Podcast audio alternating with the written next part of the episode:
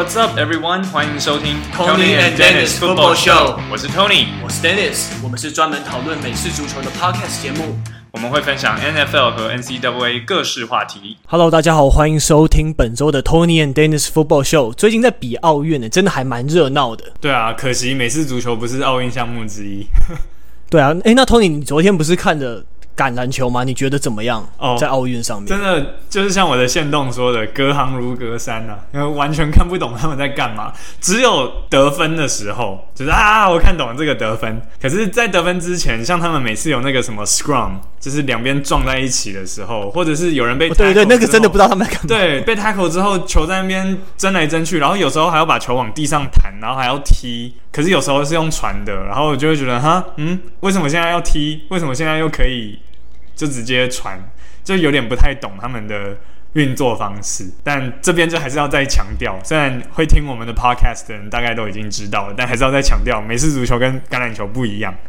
嗯，没错。然后看到七人制橄榄球进去奥运，就觉得还蛮羡慕的。就在想，我们就想说，不知道有没有哪一天 football 也可以进去。可是其实进去奥运的不是真正的橄榄球，因为真正的橄榄球是十五人制，那打八十分钟。嗯、那现在进去的七人制是是节奏更明快的打法。那我就想说，诶，不知道。未来 football 有没有以那种七人制或八人制的方式进去奥运？那也让大家比较容易了解这个运动，也比较好上手来参与这个运动。嗯，Tony，你觉得呢？像我觉得我们之前在河滨公园打的那个几乎都是外国人的联盟，就我们跟吴一农交手的那个联盟，哦，就是 flag football 嘛，摇旗的那个。对，那个是七人还八人？你记得吗？我们那时候是七人嘛，我记得。等一下，三个 lineman 四分位，对对对，这样四个人，然后再加三个 receiver，所以应该。是七个，嗯，对对，但确实啊，当然，如果美式足球可以进奥运，那样当然很好。可是奥运他们还是有很多比较国际的考量啊，那种比较属于特定国家或特定文化才会玩的运动，就比较难被纳入。所以像美式足球，他们一定就会觉得啊，美式足球只有美国人在玩。虽然话又说回来，当初就柔道也是只有日本人在玩，然后跆拳道也是只有韩国人在玩，但后来还不是也是推广开来，所以。橄榄球也是啊，橄榄球很久也是都只有大英国协的这些国家在玩，然后他也是先从世运开始嘛，就是以前高雄办过的那个世运，我们就开玩笑说世运都是专门在收录一些奥运不要的运动项目。那他总算就是那个 World Games，对对对，他他熬过来啦，现在橄榄球进进奥运了，所以我想可能美式足球先不要太贪心，也先从挤进世运作为一个目标，然后可能就十年磨一剑，二十年磨一剑。然后之后就媳妇熬成婆，以后每次足球也可以进奥运，也不一定。而且奥运都是办在夏天嘛，所以刚刚 Dennis 其实有提到，就是 NFL 的赛季会跟奥运有一点点，或者应该说他们的 preseason 会有点重叠啦。所以这样其实也是太近了，对，也是好事，因为这样 NFL 的球员就没有办法去打奥运，不然他们去打奥运的话，就别的国家的人都洗洗睡，都不用玩。对啊，我觉得在奥运这种比赛，如果真的有 football 的话，那让就都是非职业的球员上来交流也还蛮好的，因为不是每个运动都可以在全球发展的非常职业化，让每个参与那个运动的员、那个运动的人都赚大钱嘛。像这一次在奥运，我们不是就看到说，在女子公路的。脚踏车公路赛上面那个金牌，他就是数学博士嘛，大家都在传这个新闻，对吧、啊？那他们其实很多运动员，他们的主业都不是职业运动员，都还有自己各自谋生的方式。但你真的对那个运动非常有爱，你把你除了工作以外剩余的人生都投注到那个运动，其实也能站上国际的舞台，为自己的国家争光。对啊，那个自行车的金牌真的是也蛮好笑，因为。看到新闻就在讲说他领先第二名超级多，多到说那个第二名跨过终点线的时候还自以为自己是金牌，因为看前面都没人，然后还在那边庆祝，就觉得真的还蛮夸张，但真的很厉害，也就很好笑，又很敬佩这一位数学博士，然后又又觉得哎好笑，又很厉害，又很敬佩这样。嗯，对啊，希望在。我们有生之年可以看到 football 进去 World Games 也好，先不要笑想奥运，嗯，要一步一步来嘛，对不对？对啊，对啊。虽然我们可能要去选说什么台湾代表，可能已经不太可能，我们年纪可能已经过了。我们可能那时候就当教练吧。哎，这样可以坐那个商务舱吗？哦，没有啦，没有，没有，没有，蛮想的。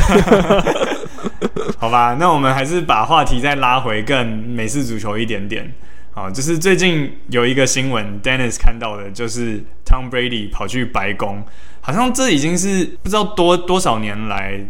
因为之前疫情，然后又有一堆其他的关系，就是其他的因素，所以好像是从二零一七还是一八年以来嘛，第一次有超级杯夺冠的球队可以进到白宫里。然后 Tom Brady 到了白宫之后，就跟 Joe Biden 开了一些玩笑，让我们看了都觉得，诶，也是哦，这家伙不错，很会开玩笑，然后也蛮意外，很很会见风转舵。对，因为原本刻板印象，大家可能都会觉得 Tom Brady。是比较偏右派，比较共和党或者是川普的支持者，甚至之前有人在他的置物柜里面看到有那一顶恶名昭彰的红帽子嘛，Make America Great Again，让美国再次伟大，挺川普的帽子。可是这一次他去白宫，竟然还跟拜登可以开玩笑。嗯，对啊，我一直以为。他是共和党的，因为然后之前还有谣传说，川普想要把他的女儿，就那个很正的 Ivanka Trump 介绍给 Tom Brady，那这样他们两个夫妻俩就会非常登对，那也会有非常强大的基因。可是最后这可能真的只是谣传嘛，最后也没有成真，这样，对吧？但我们一开原本的印象都是还有那个。爱国者的老板 Robert Kraft，还有总教练 Bill Belichick 的关系，我们都真的都以为 Tom Brady 是比较支持川普或者是共和党那边。但他这一次到了白宫，他就是开玩笑说，呃，Not a lot of people think that we would, uh, we could have won, and in fact, I think about forty percent of the people still don't think we won。好，那这个当然就是在开玩笑说，因为。呃，海盗队当初夺冠嘛，没有很多人看好他们。然后他就说，甚至我们夺冠之后，还有百分之四十的人觉得我们其实没有赢。那这就是在有点酸上一届的美国总统大选，因为川普就是一直到现在，还有川普的支持者也是一直到现在都不愿意承认是拜登赢。所以他说大概百分之四十，就是有点在。开这个玩笑这样子，在这个场合上有另外一个经典发言，那他就是想说：“We had a game in Chicago where I forgot what down it was. I lost track of one down in twenty-one years of playing, and they started calling me Sleepy Tom。”那这个当然就是因为川普之前都会笑拜登说他是 Sleepy Joe。哦，就是没有什么精力，哈，好像很爱捆的阿北这样子，所以 Tom Brady 这样讲自己是 Sleepy Tom 也是有点开玩笑。那我记得 Biden 他其实也有回哦，他有回说，就是这一次海盗队夺冠，他们的总教练是史上最老的拿下超级杯总冠军的总教练，然后 Tom Brady 也是史上最老拿下超级杯总冠军的先发四分卫。然后他自己就补一句说：“哦，但年龄真的不应该是个问题啊，那就是因为 Joe Biden 他自己也是史上最老的总统，所以对，对他就是自己也补一个说：哦，年龄没关系啦，我不觉得这有什么问题。”呀，所以就看到他们两个的互动，是觉得还哎、欸、还蛮有趣的，没有没有意想到会是这样子。对啊，跟台湾这种官方的场合比起来，好像美国那边好像又更为轻松，然后大家又又比较会愿意去互动，去开一些玩笑，让整个气氛更为活络的感觉。我觉得说实话，整体来讲，一直到嗯，可能真的是到 Trump 出现之前，美国的政治都还蛮君子之争的。像我印象很深刻是 John McCain，就是已故的这一位。呃，议员，共和党的议员，那他之前也是在零八年的时候就输给奥巴马，对，是零八年的时候，对，输给奥巴马，他那时候也是代表共和党去参选总统。那我印象很深刻，就是有一次在他的 campaign rally，在他的造势晚会上，有一个他的支持者在提问的时候就说，哦、呃，就是奥巴马这个根本不是出生在美国的人，就是。竟然还会有人要支持他，我们当然是要支持你啊，John McCain，你才是爱国的，你才是英雄，你是越战英雄这样的。反正他就是一直在讲。说奥巴马根本不是美国出生这件事情，就 John McCain 竟然就是在自己的造势晚会纠正他自己的支持者，说那只是一个就是假新闻，是谣言，不要再传，不要再说奥巴马他不是在美国出生的，奥巴马也是一个道道地地的美国人。然后我就觉得今天要是在台湾，不可能吧？就是如果有人攻击。就是在一个场子攻击另一个政党的，就大家一定说啊丢啦丢现在啦，就是谁 谁管你啊？谁管你这是真新闻还是假新闻？反正就把它往死里打就对了。而且对，先打再说。对啊，在美国也是，你常常会看到不论党派那种卸任的总统，他们都会一起去出席一些活动，然后他们也会一起去宣导一些他们觉得很重要的事情，像最近要。打疫苗嘛，就是你可以看到，对，不管是小布希还是克林顿还是奥巴马，就是他们是跨党派，诶，就是有共和党也有民主党的，大家就是一起来支持这件事情，他们觉得是对的事情，就一起去做。那我说就是川普是比较例外，但听说最近川普也开始公开发表说，觉得应该要打疫苗。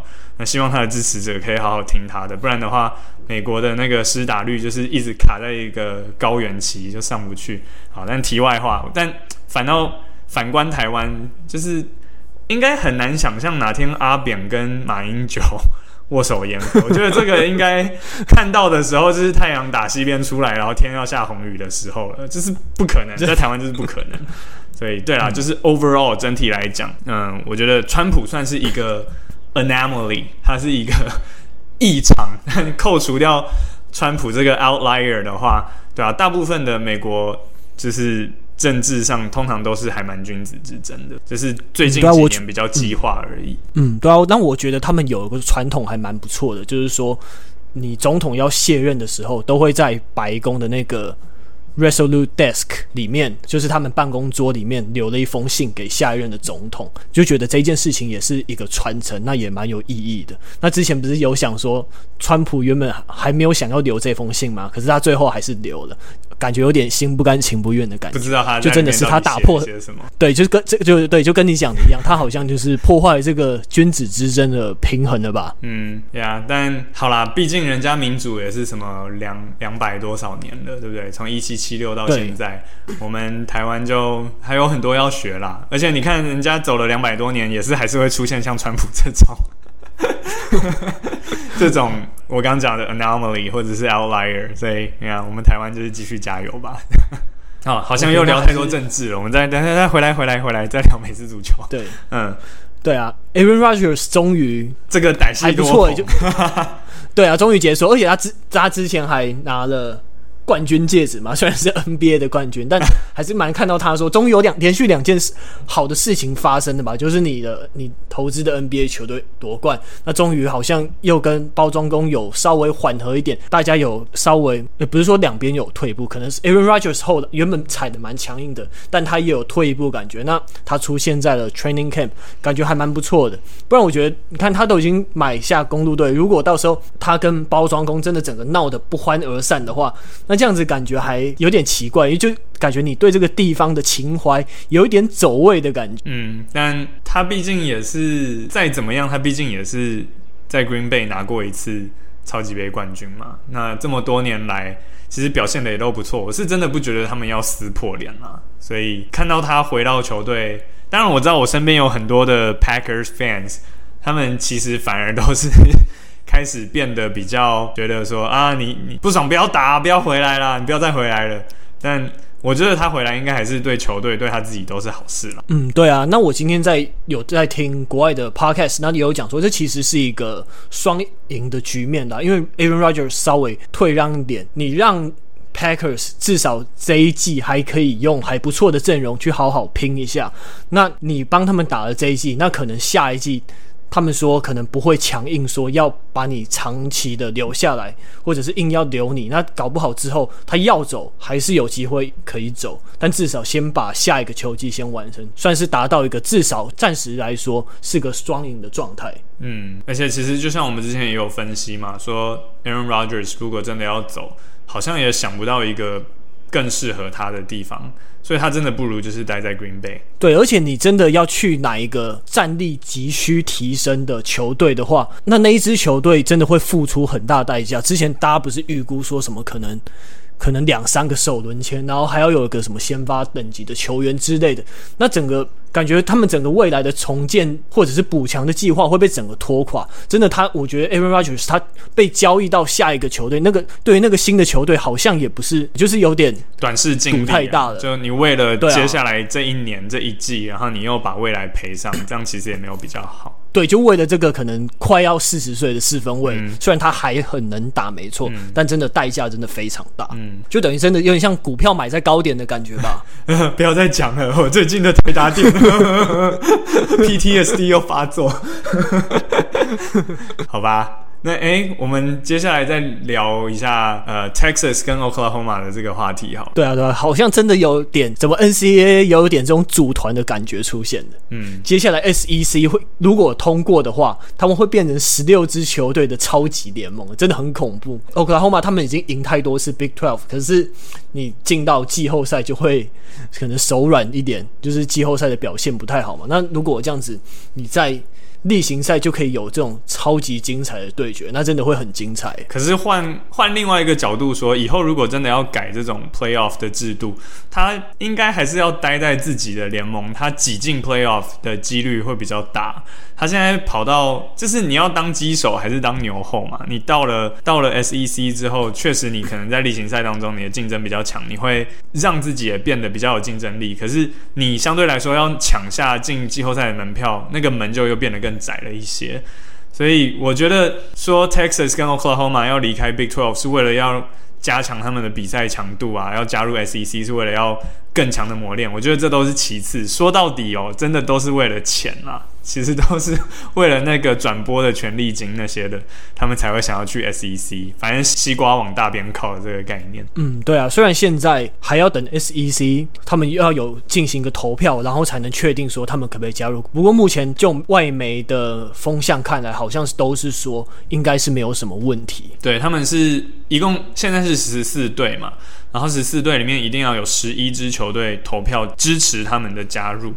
才可以，所以只要有四张反对票，他们就不行。但就像 Dennis 说的，现在风向看起来感觉是基本上是会让他们加入，虽然他们也没有真的明讲哈，他们现在也只是先宣布说他们二零二五年没有要跟 Big Twelve 续约，他们也没有说他们离开之后要去哪，但好像基本上大家都是用膝盖想，也都觉得啊，他们就是要去 SEC，所以目前的情况看起来就是这样。对，而且 SEC 基本上我。自己的猜测，他们应该也蛮会欢迎的吧？就是你这个联盟已经很强了，那我还要再更强，这个还蛮合理的。而且你多吸两队，这两队也都是有悠久的美式足球历史的球队，你这样吸进来，你就是相对也把他们的球迷也都吸进来，那些球迷可以 generate。的 revenue，他们可以带来的这些钱也全部都吸进来，所以当然他们会乐观其成啊，我我相信他们会。嗯，没错。诶，那 Tony，那你觉得，嗯，这样子的话，像 Big Ten 或者是 Big Twelve，你觉得他们有要可能跟 Pac Twelve 做一些整合吗？因为假如说这样子，这种抱腿的情势出现，因为你不好意思稍微离题一下，因为 NBA 好像。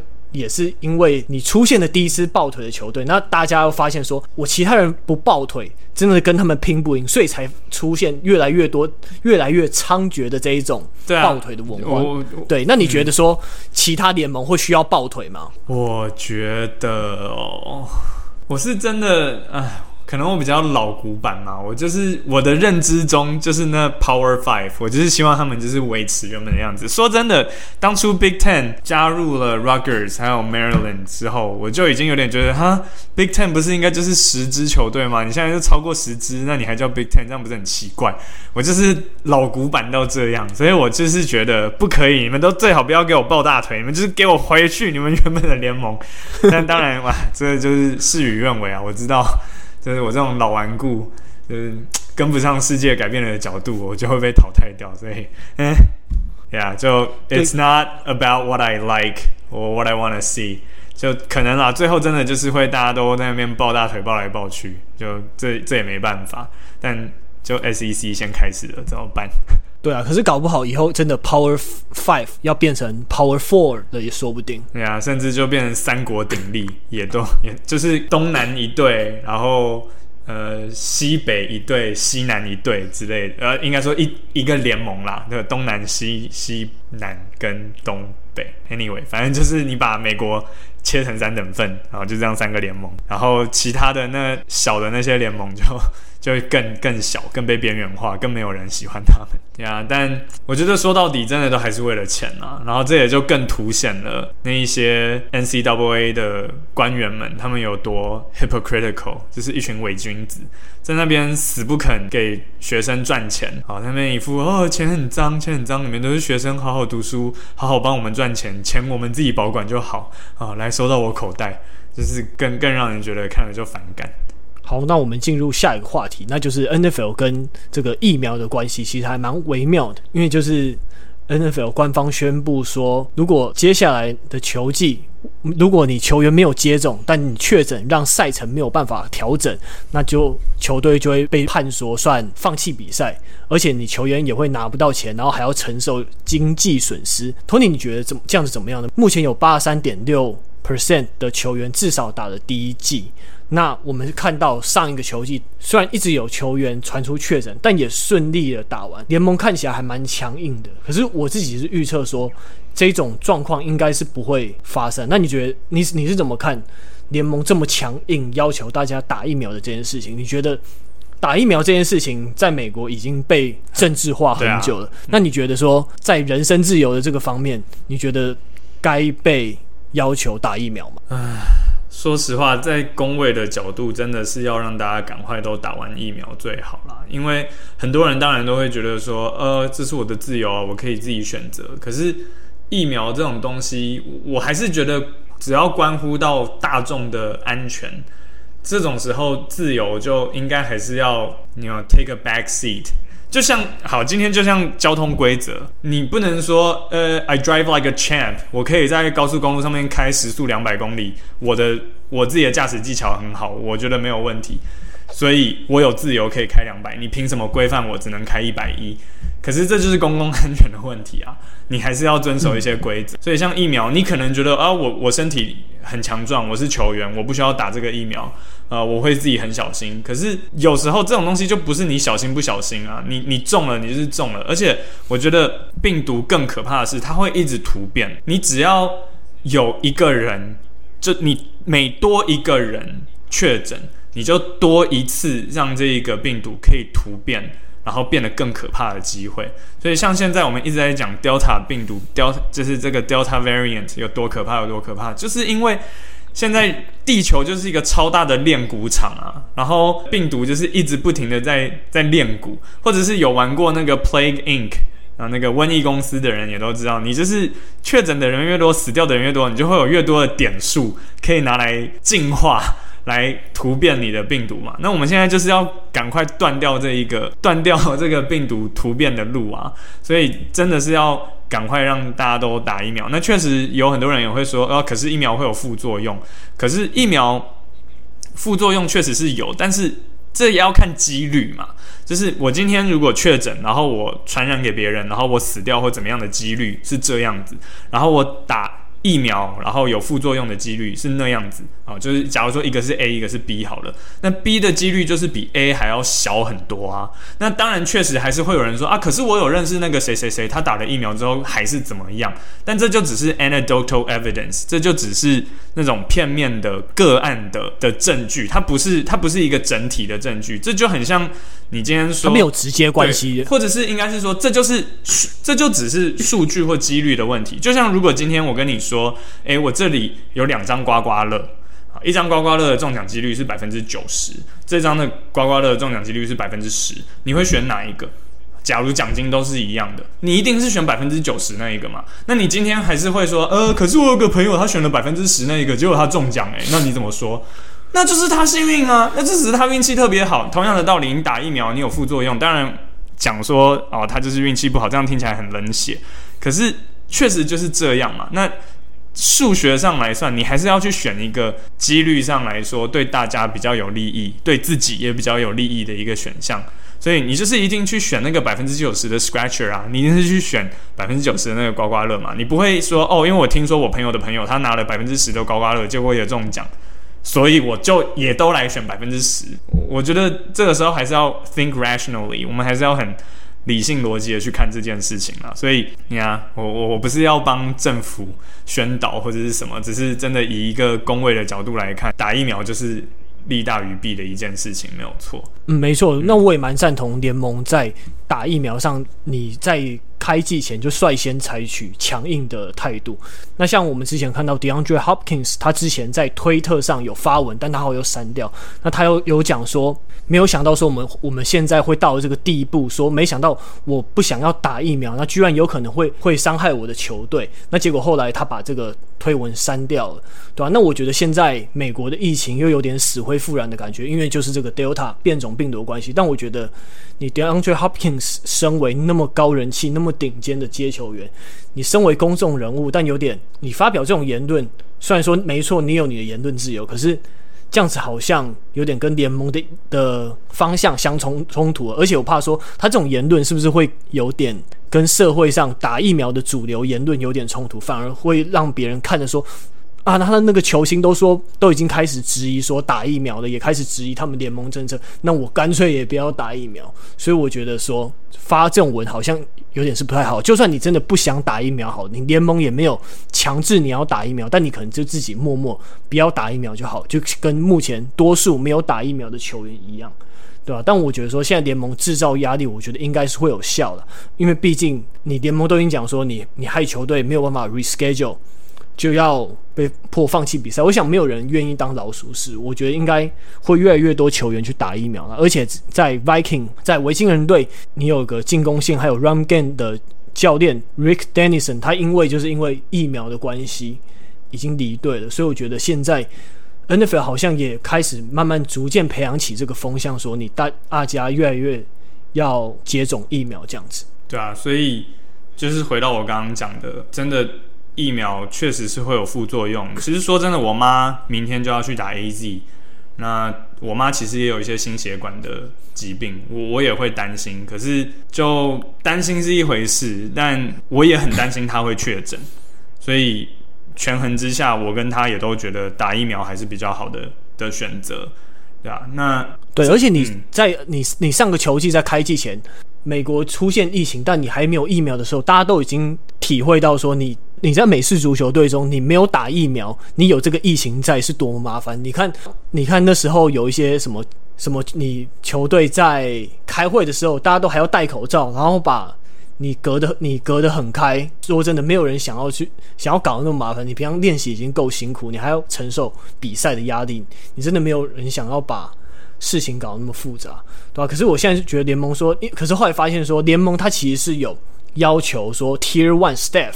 就是包括说你教练，然后制服组，还有器材的 manager，还有球探，他们都必须打疫苗。可是他们还没有对球员有强制。你觉得这会有一点双标的感觉吗？我是我自己会其实会有，呃，对啊，会有一点这么觉得。我是觉得就大家的标准要一致啊，反正都是要对，我也觉得要严格一点。真的，大家都要实打疫苗，而且要打好打满。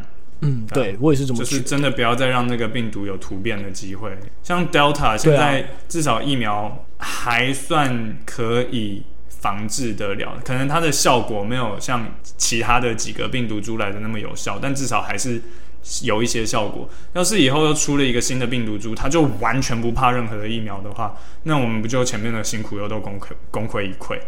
所以真的就是要趁就是。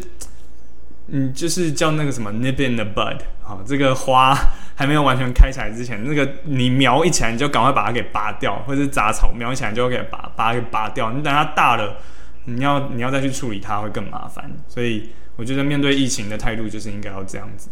嗯，没错，嗯，尤其是美式足球，你你真的很需要频繁的开会。那但大家挤在一个小小的会议室，你每个各个位置的球员要互相看影片开会。那那比那而且球队又那么多人，然后又是这种高高风险、高接触的运动，真的要赶快打会比较好。因为我相信球迷也是非常期待接下来要开始的这个球季，因为上个球季。很多的球场都没有开放观众进场嘛，那现在大联盟都已经恢复正常了，NBA 也开始恢复正常。相信我们美式足球迷，虽然我们可能在台，我们大部分听众在台湾可能没有不一定有办法到现场去，可是相信在美国很许多球迷都已经蓄势待发，要准备好进场。那真的你进场要安全，你保护自己也保护其他人，那真的就是要把疫苗打好打满。嗯，没错。今天这就是我们 Tony and Dennis Football Show 的内容。好，谢谢大家收听，我们下次再见。两个礼拜后再见喽，拜拜。